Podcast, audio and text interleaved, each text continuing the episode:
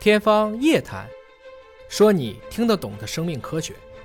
天方夜谭，说你听得懂的生命科学。各位好，我是向飞，为您请到的是华大集团的 CEO 尹烨老师。尹老师好。哎，向飞同学好。哎呀，今天这个话题突然之间发现和很多人的饭桌儿要要远离一下啊。啊，对，大家吃饭的时候等一会儿再听哈。对对对啊对对，呃，如果把年轻的粪便移植给老年人，哎，竟然可以让他返老还童吗？啊，粪菌移植其实是个非常热门的话题，就是把健康人的粪便里对的菌群啊提取出来，是给这些需要治疗的人群。现在不是说有疾病了，真正就是年轻人对老年人，这是发表在《自然》杂志的子刊《衰老》杂志上，这是爱尔兰的大学的科学家们啊研究出的结果。我们请叶老师给我们分析分析啊，粪菌移植真的有这么神奇吗？对，简单的讲，我们其实已经有很多期都谈了这个啊，关于肠道和大脑之间的关系。啊，我们以前呢，这个聊的更多的是肠道菌群一般是跟代谢的关系，嗯，比如说会让你更瘦啊，会让你减少脂肪的这个摄入啊，或者说会让你，比如说以前有肠易激，通过菌群的一个规律，可以让你的肠道可能变得更加的舒畅这个大家比较容易理解啊，是，消化问题、是肥胖问题，都跟你的吃和肠道有关的。对。那么衰老问题跟这个有关系吗？它其实还是最后从神经系统角度来思考这个问题，也就是说，我们在过去认为肠道是肠道，脑是脑，后来发现他们俩之间是打不电话的嘛，啊，我们说有迷走神经是连着的，这个就叫脑肠轴。那也就是你可以看到，现在在全世界的范围内，越来越多的，特别是在病理状态下，啊，比如说抑郁，比如说焦虑，比如说躁狂、自闭，包括阿尔兹海默等等，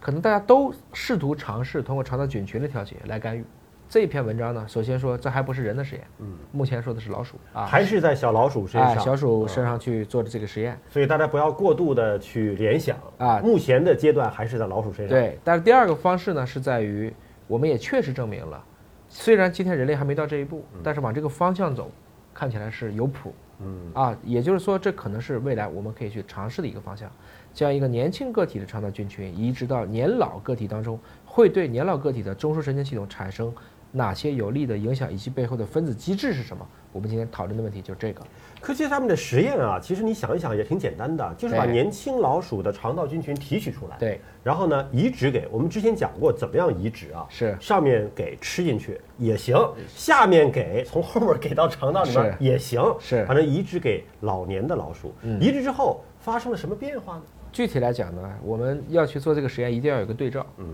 那它的实验组就是年轻的这个肠道菌群提取出来，扔给老年的老鼠，对照就是老年以老年，青年以青年，嗯，来作为对照。那么在这个过程当中呢，你会发现，哎，原来对老年老鼠嗯做的一些测验，确实都有一些明显的进步。一般对这些小鼠做的实验，现在因为这么多年大家做研究已经做的比较彻底了，比如最经典的迷宫实验、啊，怎么能够出去？给它嗯爬那个轮儿啊钻那个呃通道什么哎之，类的嗯就是它是一个记忆力，还有一个空间的一个能力，这是一个很重要的一个怎么去证明这个小鼠的学习能力没有下降？应该来讲，你说我从大脑直接去修复大脑比较难，嗯通过干细胞修复大脑，你也不知道，因为现在我们连很多记忆的功能区域在哪你都不知道，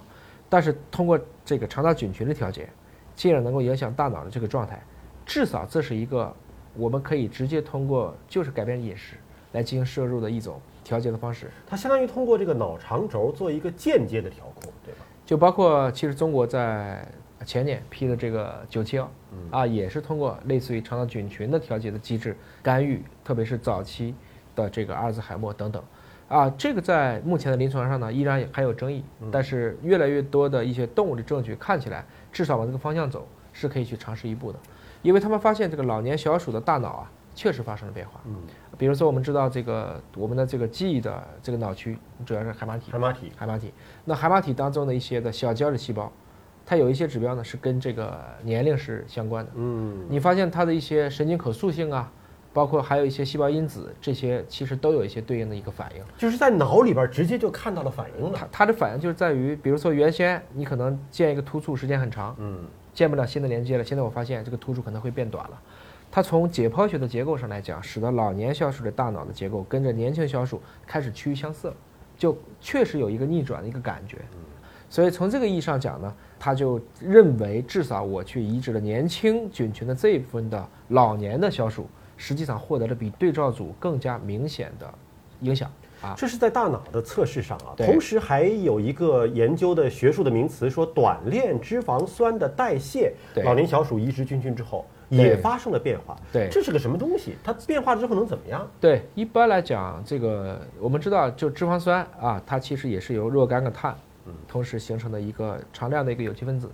那长链和短链的区别就看连几个碳。嗯，我们在过去一直强调有一种菌群对人类是益生菌，我们一般叫丁酸杆菌，就甲乙丙丁嘛，甲烷、乙烷、丙烷、丁烷，所以丁酸杆菌四个碳，这样呢就是一个短链的一个脂肪酸。发现呢，这个年轻小鼠当中，它的肠道菌群如果是健康的话，那么这样的类似于丁酸杆菌这种短链脂肪酸的含量就会比较多。多了以后呢，因为发现短链脂肪酸参与到你像比如说免疫，还有脑肠哦轴的通信，嗯，包括一些衰老的情况，大家推测啊，这些短链脂肪酸可能跟肠道菌群的互作产生代谢产物呢，可以直接穿越血脑屏障。嗯，因为你长链的话，很多的这个脂肪酸过不去的，分子量太大了。那短链这些有可能过去，过去了以后呢，是不是对它的海马体起到了一些，比如支撑性的影响？我给你更多的营养，这是这科学家探讨的其中的一个方向，他提到了是个益生菌的一个代谢产物，对穿过了血脑屏障，就是短链脂肪酸作用到了大脑。哎，短链脂肪酸是这样的，它可以去把一些长链儿的一些切切切切成短链儿的，然后它刚好可以穿越血脑屏障，穿越血脑屏障以后，它就可以直接作用到它这里，就是认为，比如说海马体，我就可以更好的对它进行营养，对它进行支撑，进而就获得了一个返老还童的打引号的这样的一种想法。最终这篇文章给出的一个结论呢，就是将年轻小鼠的肠道菌群移植到老年小鼠体内之后，是可以减轻与衰老相关的行为缺陷的，就是对我在行为上。是，感受到了，对吧是？原来可能老年小鼠行动不灵敏了呀，记忆力衰退了呀，但是实实在在的在行为上发生了改善是啊啊，，就不管它背后的分子机制到底是什么，嗯起码在表面看起来，它得到了一个巨大的飞跃了。对，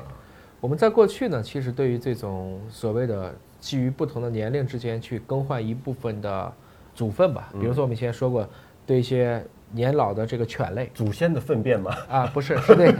对年老的犬类狗啊啊啊啊，给它直接换上一只年轻的小狗的一个血，啊，这个老狗就立即恢复了一个青春，哎啊对这样一个状况，血液这个大家也理解啊，啊它里面有很多的鲜活的细胞啊，因为嗯它里面还有很多粪其实不是细胞，是一些补体呀、啊其他的因子，我们不营知养道，啊啊嗯不知道，就是这个成分不能单纯被提纯出来。菌群是另外一个方向。那么我们过去对菌群的了解更多是在代谢，现在发现它确实跟我们的神经系统是有衰老关联的。嗯当然，这个作者也特别强调了，他并不认为你今天都要去做这个。嗯，这毕竟还是个动物实验，而且还在比较早期的阶段。我们以前也聊过，叫解释不通，嗯，穿越时空，机制难寻，肠道菌群，大家也不要把肠道菌群会变成了一个好像是万事万物都可以做的，但是它至少提供了一个方向啊，那么至少也提示我们保护、维持你的肠道健康，这个也很关键。一说到这儿呢，其实就又涉及到另外一个、嗯呃看似是带货的话题啊，但是也是一个两两个极端，就关于我们是否需要在日常生活当中。除了正常饮食之外，对去补充一定的益生菌，对支持的力量呢，就说啊，这么多的研究都是说有用的嘛，益生菌嘛，那你适当的补充一些。那么还有一部分反对的意见就是说，你身体没有什么不适，你补充是啥呀？你别是把身体补充紊乱了，对吧？嗯那您是属于哪方面的意见？这个对现在来讲的话，尤其是像我这样的久坐、嗯红肉、饮酒、出差，嗯，基本上确实是要补一点的。